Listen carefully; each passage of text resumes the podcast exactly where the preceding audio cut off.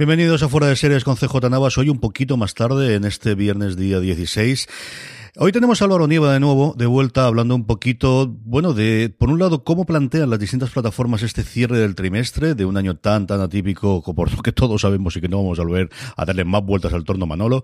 Y por otro lado, en una cosa que tenemos que hacer de forma recurrente, estamos acabando de ver exactamente cuál va a ser el modelo, si lo vamos a hacer durante los viernes o le dedicaremos un espacio propio especial. Eh, las principales críticas a lo largo de la semana en Fuera de Series, que al final escribimos muchísimo y hablamos quizás demasiado poco de algunas de ellas, y esta semana tenemos varias críticas y especialmente artículos, un cierre de temporada de la segunda temporada de The Voice por Antonio Rivera, más el cinco razones o cinco cosas curiosas de la maldición de Blay Menor de Maricho Lazábal y el, artículo de, Juan eh, Galonce sobre territorio Lovecraft a ocho años, a ocho episodios vista ya de lo que llevamos de, temporada desde el punto de vista de alguien que es adorador absoluto de la obra de Lovecraft y de sobre todo de sus seguidores y de los mitos de Tulu. Y comentando de esas cosas y, y los estrenos del fin de semana, ¿no? Vino un fin de semana muy, muy cargado con antidisturbios y más episodios de Patria, más episodios de Veneno, muchísimas cosas más. De todo eso, como os digo, hablamos con Álvaro Nieva. Os dejo ya esta charla, esta conversación con Álvaro Nieva.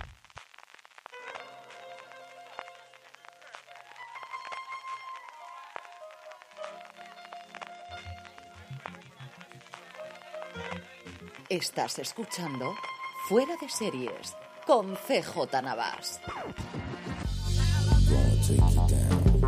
Pues tenemos de nuevo en Fuera de Series con CJ Navas a Don Álvaro Nieva en un poquito de menú, menú variado. Ahora que no podemos tener buffet, pues la verdad es que hemos ido picando un poquito de todo eh, para hablar esta semana, Álvaro. Sí, tenemos muchas ganas de hablar de salseo de plataformas, pero también de series que vienen. Bueno, hay un poquito de todo y de cómo además vivimos en el mundo de las plataformas y, y, del streaming y de recuperar series los fines de semana, vamos a hablar también de alguna de las críticas de las series que se estrenaron la semana pasada, también de las que llegan y llegan unas cuantas importantes durante este fin de semana. Tenemos antidisturbios, pero también tenemos Star Trek Discovery, tenemos también Alguien tiene que morir, tenemos los episodios semanales de Patria de Veneno y de Territorio Lovecraft y precisamente hablaba de episodios semanales y yo creo que podemos empezar con el artículo tuyo de la semana pasada de Netflix, Álvaro, de cómo el modelo del golpe y del binge watching se está abandonando. Mira, quién no lo voy a decir hace dos años y Netflix es el último bastión junto con varios problemas que tiene en ese artículo que tú analizabas. Sí, yo al final creo que esto que ellos plantean de que todos los fines de semana tenga una nueva serie eh, se está demostrando que no siempre funciona, que hay series que sí que la gente las coge con muchas ganas y las termina, pero hay muchas otras series que al final acaban ese efecto de tanta eh, sorpresa sobre sorpresa sobre sorpresa va haciendo que muchas queden enterradas y que no se acaben las, las, series, que la gente por estar un poco metida quizá en la conversación acabe olvidándose del estreno de hace tres semanas y eso ya es como, si se estrenó hace dos meses parece que es una cosa como de, uy, esto no lo voy a ver porque nadie me va a seguir el ritmo y nadie va a comentarla conmigo. Entonces yo creo que hay muchas series eh, que, que funcionan en ese fin de semana pero que luego pasan desapercibidas y otras que directamente quedan sepultadas. Y, y eso eh, estamos viendo en cómo Netflix no es capaz de, de crear marcas que, mm, que, persistan y que aguanten más de tres temporadas. Aparte de lo que hemos analizado otras veces, de que la tercera temporada, a partir de la tercera, le sale mucho más caro hacer uh -huh. series y también eso es un factor para cancelar. Pero bueno, Cancelaciones como por ejemplo la de Glow, que parecía una de sus series más icónicas, pues nos demuestra que realmente no tenía tantos números eh, como para seguir y que, y que, yo creo que mentalmente si cada uno hace eh, pensamiento, una idea rápida de cuáles son las series que tiene Netflix, aparte de The Witcher, que solo tiene una temporada, o de Stranger Things, que es su gran hito, eh, decimos, ah, no, pues esta está cancelada, ah, no, pues esta ya la van a terminar. Y, y, lo que están apostando es más, como decía José Mota, las gallinas que entran por las que van saliendo. y, y, yo creo que eso al final también es un poco contraproducente porque no identifica a Netflix con un título, pues como si dice CBS, Mentes Criminales, o CW, Arrow o The Flash. Y yo creo que eso a, la larga o a medio corto plazo le va a pasar un poco de factura a Netflix. Que además, todas las que tiene, yo no sé si porque nosotros estamos más en la burbuja o lo funcional, pero al final nos llegan todos los estrenos. Yo me dices ahora, estreno de Netflix este año. Pues me sé por qué las han cancelado, pero vamos, por las que no han renovado. Pero al final, ¿qué tiene ganas de ver? Pues tiene ganas de ver qué ocurre con la casa de papel, tiene ganas de ver qué ocurre con Élite, por nosotros por cerca, y yo tengo muchísimas ganas de ver The Crown, pero es que no hemos podido tener un The Crown desde hace cuatro años, ¿vale? Sí, yo creo que además The Crown precisamente está ya con fecha caducidad, es verdad que quedan dos temporadas, pero bueno, ya se ha dicho que van a cerrarla, la casa de papel también la van a cerrar, y de pues eso, nos queda Élite, nos queda a nosotros Gilda que la vemos y que desde aquí siempre decimos a la gente. ahí nos han tocado el corazoncito, ¿eh? Ahí los sinvergüenzas, por mucho cabreo que llevásemos de renovaciones, ahí, ahí, nos han tocado. Porque además ya han dicho que, que vuelve en diciembre, pero bueno, que hay como muy pocas cosas que están así eh, con una... De hecho, por ejemplo, este fin de semana, y luego supongo que tú lo comentarás, llega Netflix Star Trek Discovery, que si es tercera temporada y sea una serie, por ejemplo, que tenemos mucha sensación de que va a en el tiempo, pero justo esta, aunque en España sea de Netflix, no es original de Netflix. Entonces, hay muchas marcas que, que yo creo que están falleciendo y precisamente eh, a la par de que este modelo de Netflix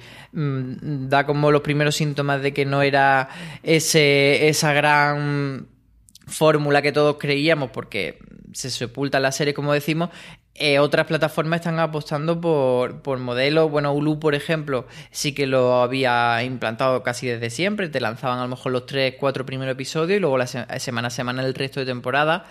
Y o tenemos ejemplos como Juego de Tronos que, que siempre fue semanal y que consiguió un fenómeno que no ha conseguido otra serie. Es verdad que es muy difícil conseguir un Juego de Tronos, pero bueno, HBO eh, eh, sí que va manteniendo eh, la serie que consigue en conversación, se mantiene la conversación semana a semana y yo creo que el gran ejemplo ahora es The Voice, que en esta segunda temporada apostaron también por este modelo y que, y que se ha demostrado que está manteniendo a la gente ahí y hace un poco más eh, paladear la serie. Yo creo que también lo podemos llevar a, a Veneno, si, incluso si quiere ya. Quizás no como a nivel fenómeno, pero sí a nivel personal de cómo la paladeamos y cómo la disfrutamos. Yo creo que Veneno, ver dos capítulos juntos, uff, pero uno a la semana mm, se me hace muy. Pues eso, eh, que te deja mucho pozo y, y te dejas como. Este momento que apagas la televisión y dices, voy a pensar. Es que yo creo que hemos tenido el péndulo en tres años. Yo, cuando tú nombrabas Hulu, yo creo que el que cambió desde luego fue el cuento de la criada.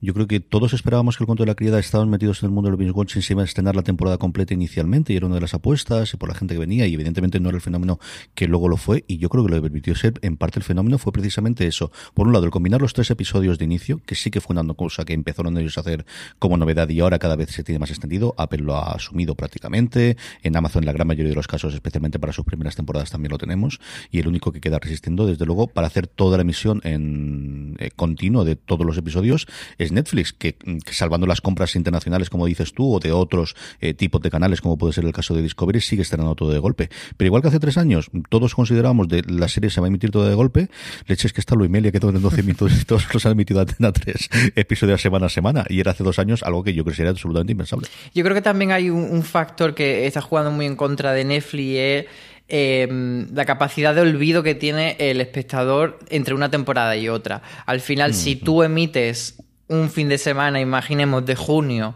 eh, Orange is the New Black, por poner que era siempre, se, se emitía en junio, hasta el junio del año que viene, pues pasa un año completo eh, y a veces en otras series pasa más de un año. Entonces, eh, yo creo que el espectador tiene esa sensación de, ay, ya he olvidado un poco, eh, porque me di un atracón, la vi enseguida y cuando llega la nueva temporada ya no la tengo tan, tan fresca. A veces, incluso, yo creo que entra eh, un poco el factor de desapego, de si una serie que tampoco es tu serie favorita, pues dice, ay, la segunda temporada ya me da pereza porque no la recuerdo muy bien la otra. En cambio, el modelo de la network, pues precisamente era acompañarte durante todo el año.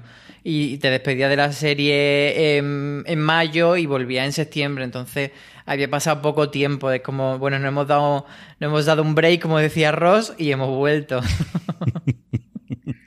Hemos nombrado un montón de plataformas, Álvaro, y nos falta nombrar el otro gran coco, el otro gran monstruo junto con Netflix, que al que dedica esto el artículo esta semana, que es Disney Plus En esta reestructuración se ha dado justo bien la noticia de que el nuevo jefe había pegado el puñetazo en la mesa que suele hacer el nuevo jefe cuando llega, que es aquí vamos a, cambiar, aunque haya que cambiarlo, pero porque se note que estoy mandando yo y que la gente se lo crea.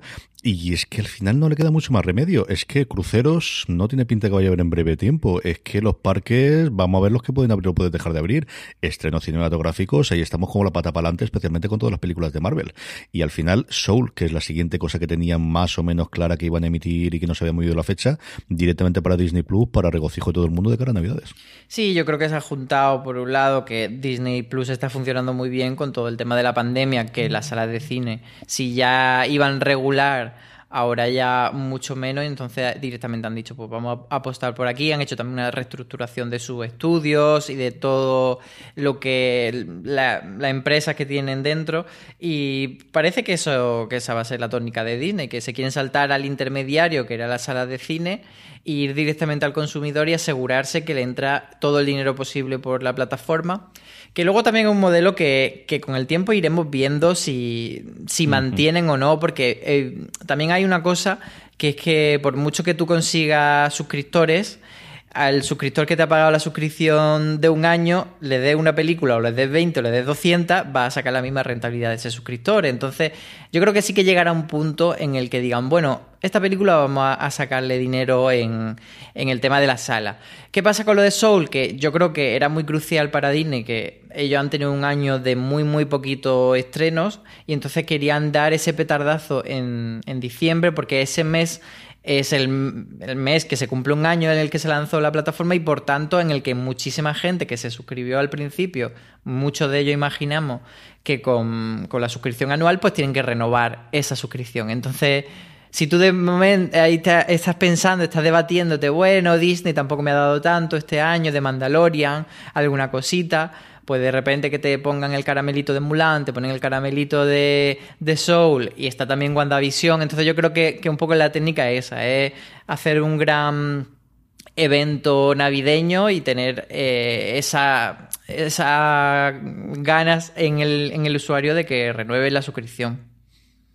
Sí, que al final es una cantidad importante. Ellos, en Estados Unidos al menos, excepto que internacionalmente no, lanzaron inicialmente esa promoción de un año. Luego la gente que era del Club Disney de adultos, no el Club Disney de nuestra época, les permitían, eh, estas cosas son las que me encantan, ¿no? Le permitía que te suscribieses hasta dos o tres años conjuntos, pero es cierto que al final están concentrando todos los estrenos, lo que han podido rodar. Si es que al final no es más que lo que han podido rodar y menos mal que rodaron toda la temporada de Mandalorian previamente y han podido hacer después con efectos especiales eh, durante todos estos meses que al final con los ordenadores la gente se ha podido apañar en sus casas porque si no tenían un serio problema, como decíamos antes, cuando están cerrados todos los parques. Y al final su modelo, yo creo que tiene esa parte de suscripciones y luego Disney al final lo que quiere es venderte Disney.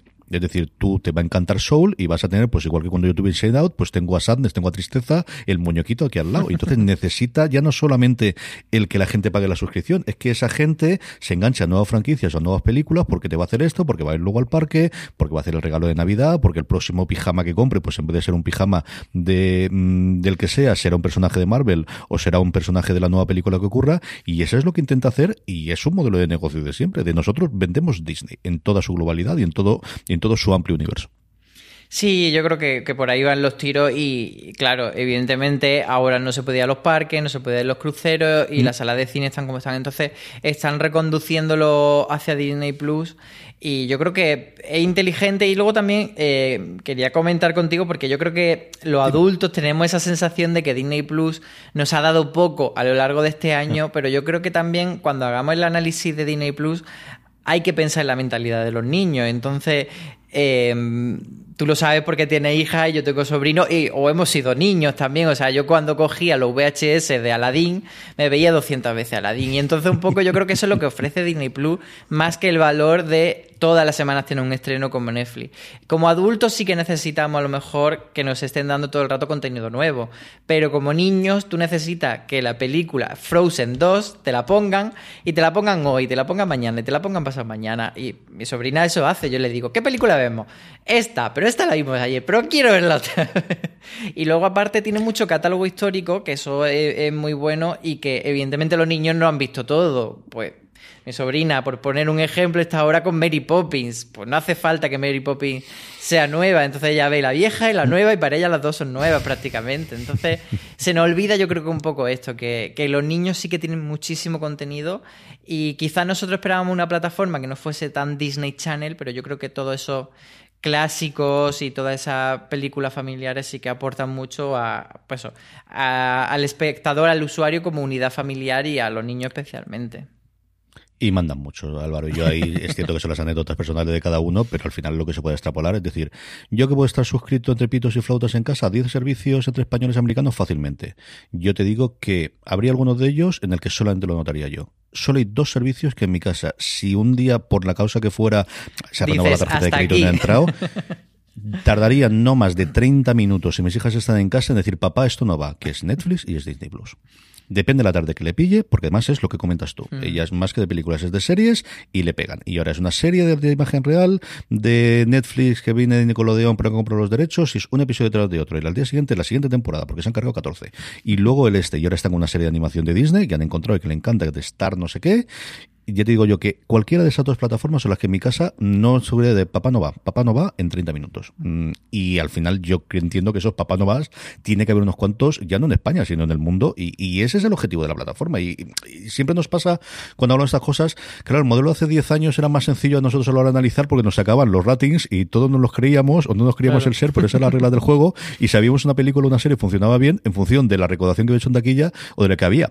Pero aquí es que quien analiza los números y sale, si les sale rentable o no es ellos. Y Disney, lo que comentaba antes, va a hacerlo mm, ya no solamente por cuánta gente se renueva esa suscripción, como decía Álvaro, sino y cuántos muñecos vamos a poder vender de la nueva película de Pixar en diciembre para todas las navidades. Y así es como esta gente tiene que hacer los números. Totalmente, sí, sí. Yo creo que al final la otra incógnita de Disney será qué pasa con ese Star, que es la plataforma que sí es para nuestro público, que van a lanzar supuestamente a lo largo del próximo año y que viene a ser un poco lo que mm, lo que nosotros siempre hemos esperado de cuando venga Hulu, que al final no viene Hulu, pero viene Star, y ahí sí que habrá que ver un, si el modelo es más parecido al de Netflix, si necesitan tanto estreno y cómo compiten. Pero yo creo que Disney Plus, pues eso es lo que comentamos, que hay que analizarlo como dentro de su, su propia categoría. Sí, ese Star va a ser interesante en dos vías. Por un lado, el contenido adulto, si trae los, por ejemplo, los estrenos de FX y dejan de vender los estrenos de FX a cadenas internacionales, aquí fundamentalmente a Movistar, pero también hemos visto bastantes en, otros, en otro tipo de plataformas y de canales aquí dentro de España. Y por otro lado, eh, el contenido premium. Ya hemos tenido ese avance con Mulan de que lo pagas adicionalmente, pero Star, por ejemplo, que nace en India, lo que tiene son muchísimos partidos, en ese caso, de, de, de cricket.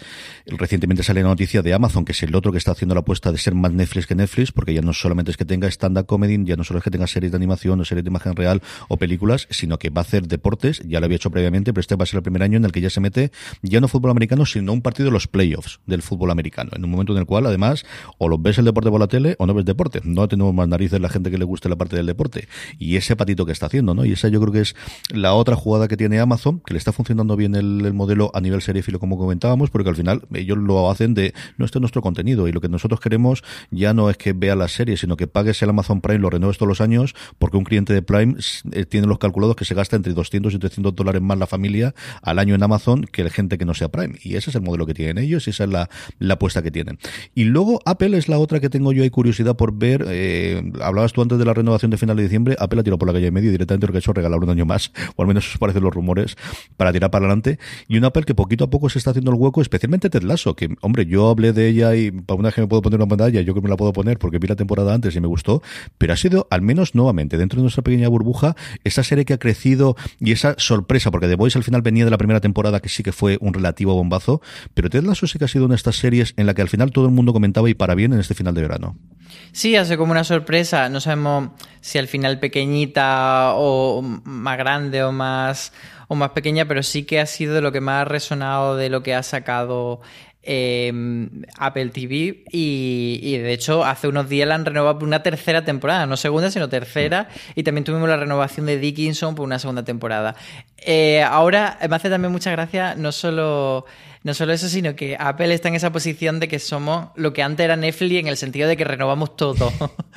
prácticamente prácticamente no hay ninguna serie que, no hayan renovado, alguna pendiente de cancelación, o por ejemplo, Defending Jacob, que se suponía que era miniserie, no se sabe pues si, mm. si por, de alguna forma pues buscarán la vuelta para renovarla, pero todo lo que estrenaron y los que mejor han tenido, por ejemplo, esta Ted Lasso, que ha sido diferente para la tercera, pero pues sí, la de Jason Momoa pues tampoco funcionó muy bien, pero la renovaron. Y entonces ellos están ahí eh, manteniéndose y, los pocos espectadores que tengan los van a conservar.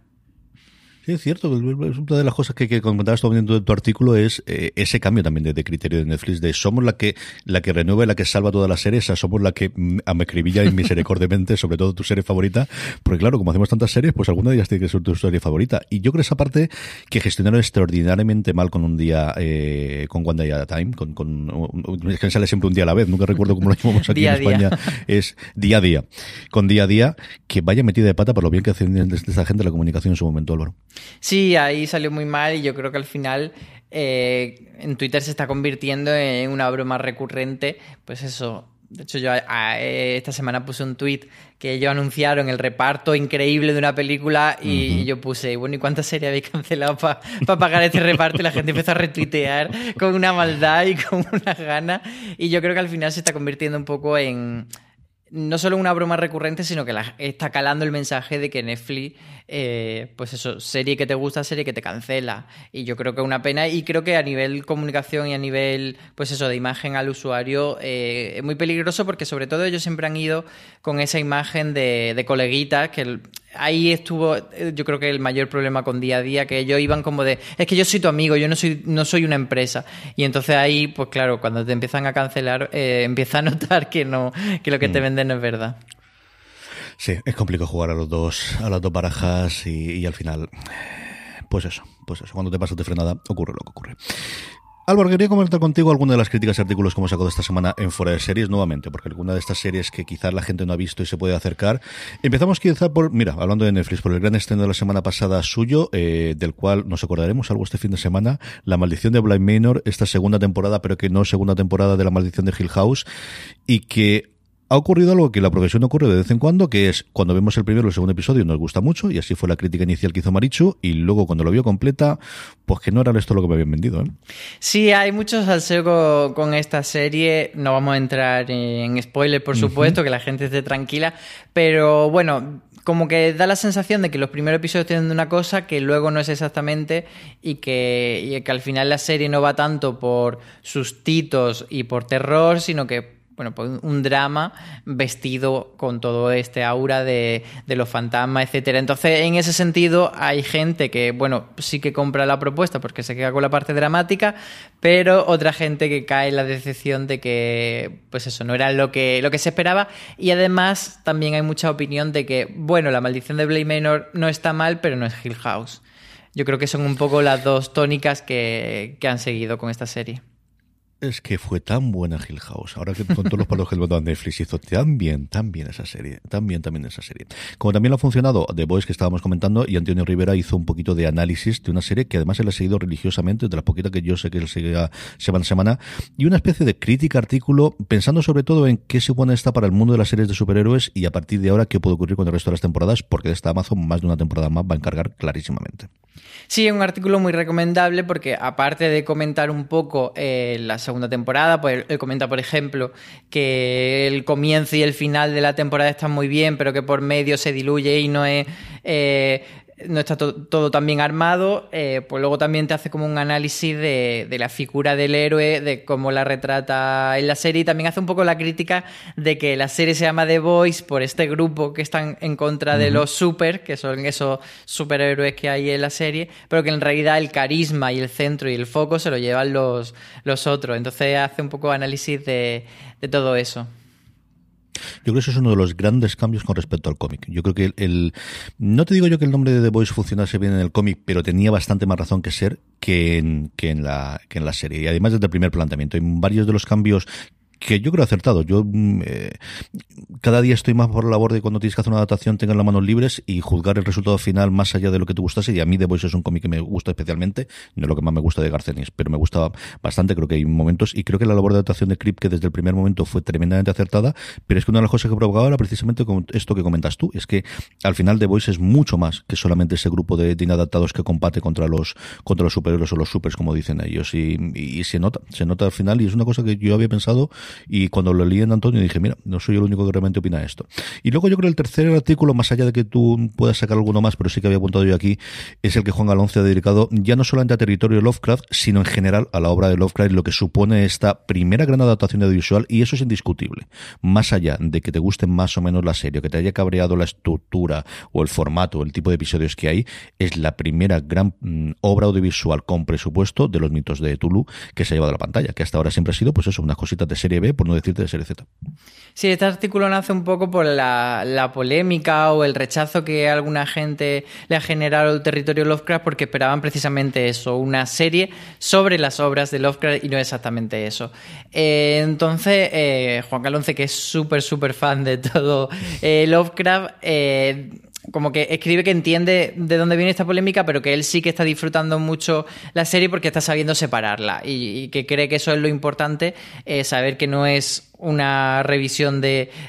no es una antología de relatos de Lovecraft que se han llevado a la pantalla y que la serie busca otra cosa, pero también curioso ver cómo él analiza, pues eso, todos los elementos de Lovecraft que sí que están, qué cosas se han cambiado. Por ejemplo, él era muy misógino, no había prácticamente personaje femenino relevante, entonces como territorio Lovecraft sí que le da la vuelta a esto.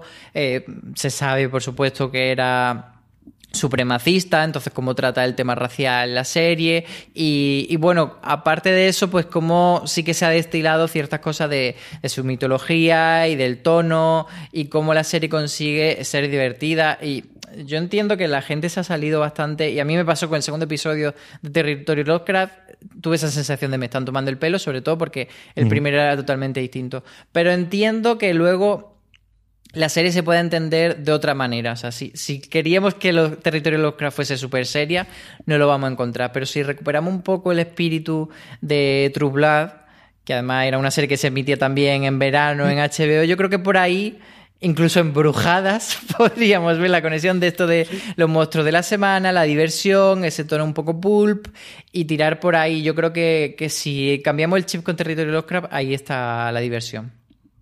Yo no lo había pensado, pero tienes toda la razón. ¿eh? Sobre todo la primera temporada de True Blood y, cambiando la parte seriada, desde luego que tenía que tenía la serie de HBO eh, con, con clarísimamente episódica. Es decir, aquí tenemos un nexo unión, sí, tenemos una historia de fondo, pero realmente. Pero es que viene del libro. O sea, aquí la otra cosa que ocurre es, es que el libro es así, es que el libro realmente sí tienes toda la trama horizontal y, y lo que tienes son capítulos totalmente independientes de aventurillas. De cada uno de ellos es una aventura que aquí está adaptado en algunos de los casos a, a, la, a la serie eh, y muy adaptada, ¿eh? O sea, hay un momento, si habéis visto hasta el episodio séptimo, cuando se habla de un libro que cuenta una serie de historias, eso es lo que realmente está ocurriendo en el libro. O sea, hay cambios, no un poquito cambio, no hay cambios sustanciales en cuanto al futuro de los personajes, a varias de las tramas, incluso al sexo de algunos personajes y de los nombres, con respecto al libro de, de Matt Ruff, que yo recomiendo muchísimo. ¿eh? Si no lo habéis leído, independientemente de que veáis o no la serie, de verdad que es un libro que está muy, muy bien escrito y muy, muy entretenido. Esto yo creo en cuanto a artículos y críticas. y podemos tenemos más. Lo que dime, dime, cuéntame, cuéntame. Te voy a dar una pincelada más. El pájaro carpintero que también escribió Juan Galonce. Eh, que llama la atención sobre todo de esta serie que siendo una serie pues sobre esclavismo, etcétera, tenga muchos toques de comedia y yo creo que eso puede ser como su evento diferencial aparte de que Ethan Howe está mm, pues diciendo es el papel de mi vida, él es creador de la serie y prota, o sea que se ha dado lo mejor, pero está muy muy muy bien.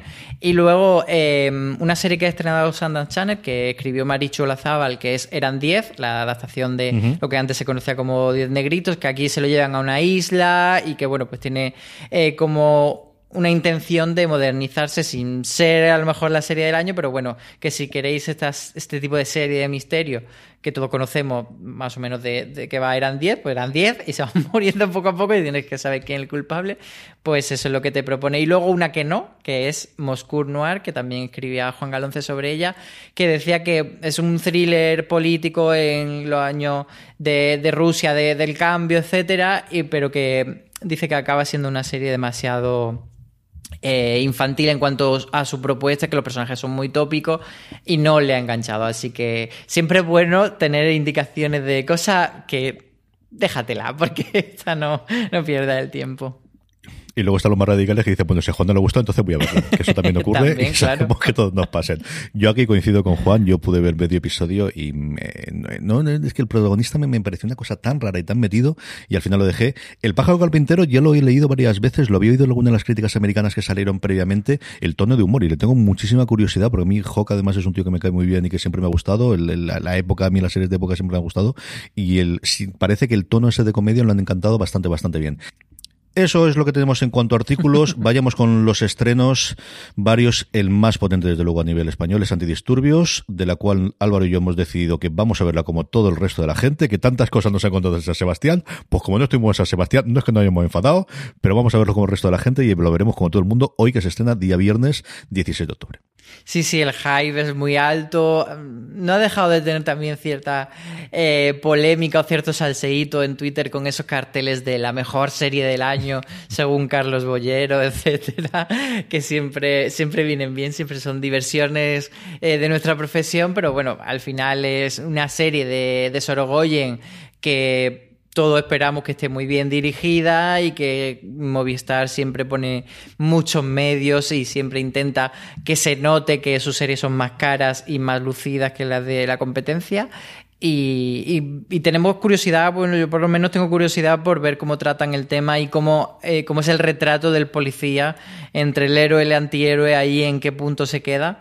Pero, pero bueno, eso que es uno de los estrenos interesantes de la semana, a ver qué tal. Y al final de uno de los cines está que le faltaba por fichar todavía Movistar Plus. Ya le quedan poquitos, ¿eh? Entre esto y la serie de Amenábar, desde luego, de las últimas épocas, nos queda el gran tótem arriba de todos, pero poquitas cosas más, nos, poquitas cosas nos quedan. La otra que nos llega, y este puedo hablar porque yo ya he visto el primer episodio, es Star Trek Discovery.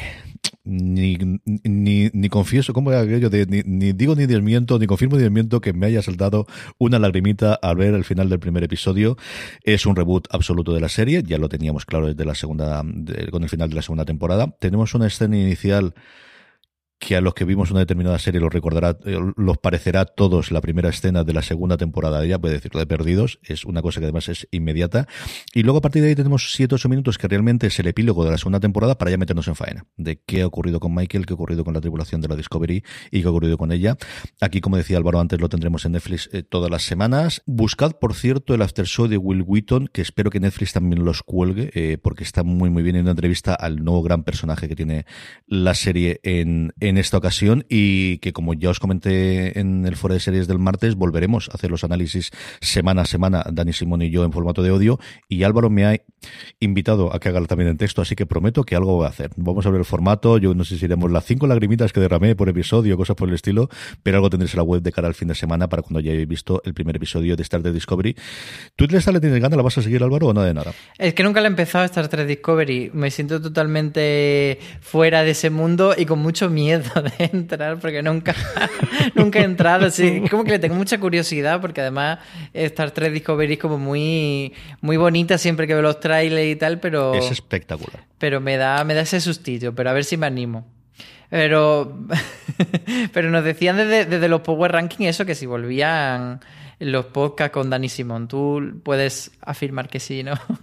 Absolutamente. Igual que no puedo ni confirmar ni lo de la lagrimita, esto lo confirmo. Vamos a ver a qué horas podemos grabar. Mi idea es que esté disponible todos los sábados por la mañana, que si habéis tenido todo el viernes para verlo y durante el sábado, pues eso, uno que se va a hacer deporte, uno que se levante tarde, cada cual que haga lo que pueda en estas circunstancias tan extrañas que tenemos actualmente, pero que el sábado por la mañana, después de que hayáis visto a lo largo del viernes, que lo normal es que la gente lo vea el viernes por la tarde, que podéis disfrutar pues de ese análisis que yo siempre quiero hacer de 15 minutos y Dani me alarga hasta los 45 50 los días que estamos bien. Así que ese lo tendremos sí o sí. Y otro gran estreno, también hablando de Netflix, es Alguien tiene que morir después de ese sitazo que tuvo con la Casa de las Flores eh, Caro y que vuelve con este Alguien tiene que morir. Sí, lo que pasa que... A ver cómo lo decimos. Yo creo que un poco Manolo Caro le vino Dios a ver con la primera temporada de La Casa de las Flores y el resto de la serie no, no estuvo tan inspirada y a la gente no le gustó tanto. Y este Alguien tiene que morir a mí personalmente no me ha convencido, me parece que, que él tiene un poco lo voy a decir, mm, aunque sea un poco, aunque suene un poco duro, pero así va a ir en el titular de la crítica, tiene un poco ínfula de Almodóvar a la hora de realizar, a la hora de dirigir, y, pero luego por otro lado la serie está escrita de una manera muy obvia en sus intenciones y está dirigida muy obvia y todos los personajes son muy eh, demasiado cliché, entonces yo creo que es una serie que, bueno, que para una tarde tonta a lo mejor te soluciona, pero que no es una serie que podamos decir que es buena, que, que a todo el mundo, porque, bueno, al final intenta ser un cluedo clásico, antes hablábamos de Die Negrito, pues un poco ese el espíritu, pero no me parece ni que aporte nada, ni que tenga unos personajes especialmente carismáticos, ni que estén los actores en su mejor trabajo. El domingo tenemos Patria y tenemos Veneno en esa dupla que tenemos mm, continua de las últimas semanas. ¿Qué esperas de estos episodios de esta semana de Veneno y de Patria, Álvaro? Pues eh, voy a empezar por Veneno y luego te voy a hacer una pregunta de Patria. De Veneno, de Veneno todo y además eh, creo que, sin entrar mucho en, en, spoiler, creo que lo que toca en este séptimo episodio es la época en la que Cristina estuvo en la cárcel.